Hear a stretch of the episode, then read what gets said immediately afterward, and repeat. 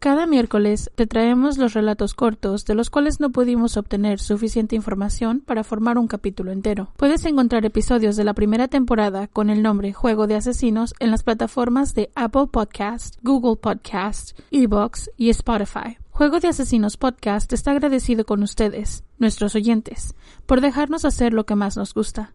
Déjanos saber si te gusta nuestro trabajo. Búscanos en Facebook e Instagram como Juego de Asesinos-podcast. Si te gustó el episodio de hoy, la mejor manera de ayudarnos es dejarnos un comentario, tu like, seguirnos, compartir o dejarnos un review en Apple Podcast. De verdad, son de muchísima ayuda.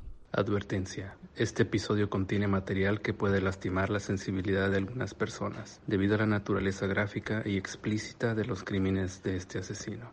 Se recomienda discreción. Cuando vayan a comprar antigüedades, mejor háganlo online.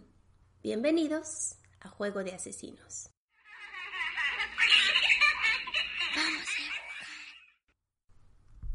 Bienvenidos familia. ¡Woohoo! ¡Oh, Mini miércoles, here we go. Ya.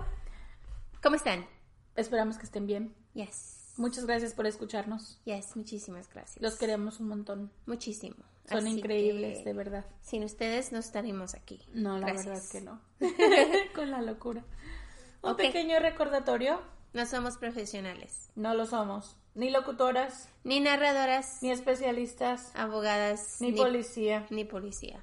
Solo dos simples mortales. Este podcast es una combinación extraña de true crime y risas y spanglish. Yes, no se les olvide el Spanglish. Porque nos los fluye. fluye. Si crees que no van de la mano, No somos el podcast para ti. sorry. Lo sentimos, pero te agradecemos que hayas intentado y esperamos encuentres el podcast de tu agrado dentro de los miles que hay en la plataforma en la que nos estás escuchando. Así que, ¿estás lista, Kiki? I'm ready. Ok, yo soy Marta. Y yo soy Kiki. Let's go. Esta es la historia de Óscar II López Rodríguez. Nació el 1 de noviembre de 1972 en Lolol, provincia Colchagua, Chile. Sus padres eran Óscar del Carmen López Araya y Osvaldina de las Rosas Rodríguez Espinosa. Era considerado por sus vecinos un hombre solo y medio violento. López se declaró a sí mismo el mensajero de Dios y como dato curioso, le gustaba vestirse de personajes de anime. Interesante. ¿eh? Entonces ¿no? venía a dar la palabra de Dios vestido, Vestido de, de anime. Ok, Ya. bueno, Me gusta su onda. ya. Se le conocía también como el hippie, pues era inten- intencionalmente. Se vestía de forma, ¿cómo se dice? Desaliñado. desaliñada, con cabello y barba larga, posiblemente inspirando al- en la imagen de Jesucristo. Oh, ok. Yeah. Muchos de los residentes dijeron a los medios que López podría ser parte de una secta satánica, porque pues usaba marihuana y que también la vendía. Son los 70. Dame 70, 80. Pero pues satánico por vender marihuana. I don't know. y a mí la imagen de Jesucristo, todo está medio combinado. Un poquito. Y mira, mira. Es mini miércoles, así que no sabemos bien exactamente cómo funciona la información. López comenzó a coleccionar fonogramas, lámparas, ruedas de carros y cosas de hierro en 1997. Se mudó a Robles, 6 kilómetros del área central de Lolol, donde se unió a una comunidad ecológica, pero al poco tiempo fue expulsado. En agosto del 2009 se mudó a Las Palmas y vivió en tres diferentes casas hasta marzo del 2010. Ok, bueno, pues no era bienvenido, yo pienso. No, yo creo que no lo tenía muy bien. Después del temblor de febrero de 2010, hizo su última mudanza en una casa de adobe localizada enfrente de una oficina de bomberos en Lolol. Ahí estableció una pequeña tienda de antigüedades frente a su casa. Pues a mí si ya juntaba cosas, pues my as well just sell 'em. Sí, era como un... ¿Cómo se llaman? Des- Ya, a mí si ya las juntaste. Hoarder. Ya, si ya las juntaste, pues hay que venderlas. Pues más, ¿por qué no? hay Ganar que un sacarle poquito de dinerito. Sí.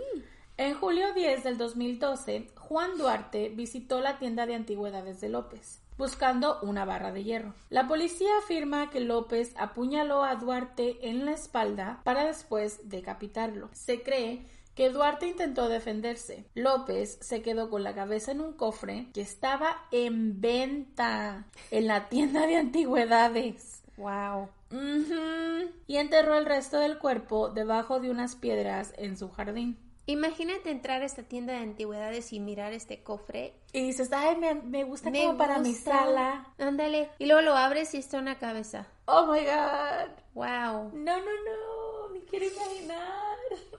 Al día siguiente, la familia Duarte se presentó a la policía y levantó una presunta desgracia o reportó la de- desaparición de, de Duarte con los oficiales de Lolol. En julio 12, María José Reyes Moore estaba viajando con sus hijos, su hija de 15 y su hijo de 19. Iban camino a Fundo Querelena, en el área de Burruca. Espero estar diciendo todos estos nombres Sí. correctamente. Lo siento si no lo estoy diciendo correcto.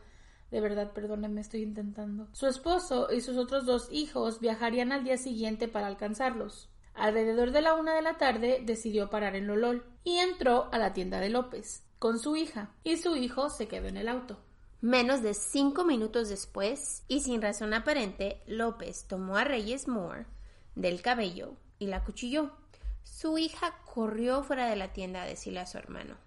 Cuando entraron a la tienda, vieron a López llevándose a su madre hacia un árbol en el jardín trasero, donde procedió a decapitarla con una hacha, ¡Qué impresión! enfrente de los hijos, ¡Qué imagínate. impresión tan grande! Pobres niños. Lo sé. Ambos salen corriendo para pedir ayuda, gritando Están matando a la mamita, ayuda. Como era el día de paga en Lolol, había muchas personas en la calle. Llamaron la atención de un policía, el sargento Felipe González, quien se apresuró a la escena del crimen. Pero López ya había decapitado a la mujer y enseñando la cabeza a los que pasaban por enfrente de la tienda, como un trofeo. Imagínense en esto, que él está caminando por la tienda y con la cabeza. No, qué horror, qué horror. Cuando González lo alcanzó, le pidió que se detuviera y disparó al aire dos veces. Pero López pues no respondió y se le dejó ir al oficial con la hacha llena de sangre, pues es la que usó para decapitar a Reyes, forzando a González a disparar con su arma de servicio, dejándolo muerto al instante. Es que qué miedo. Viene hacia ti con un hacha. Sí, y, y- O sea, yo no y quiero- llena de sangre, No, qué imagínate. horror, qué horror. Es que yo pienso que como viendo una escena así tan gráfica y, y ser el oficial, sabiendo que este hombre puede hacer... Lo mismo que le está haciendo esta mujer, tiene su cabeza en la mano. Yeah, a él. Literal. Oh my God.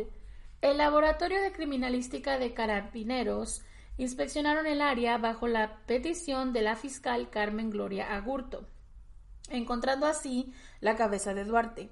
Los siguientes días buscaron evidencia para más posibles víctimas y el grupo de operaciones policiales especiales continuó inspeccionando la escena del crimen. Se sospecha que López asesinó a Manuel Piña en marzo del 2012.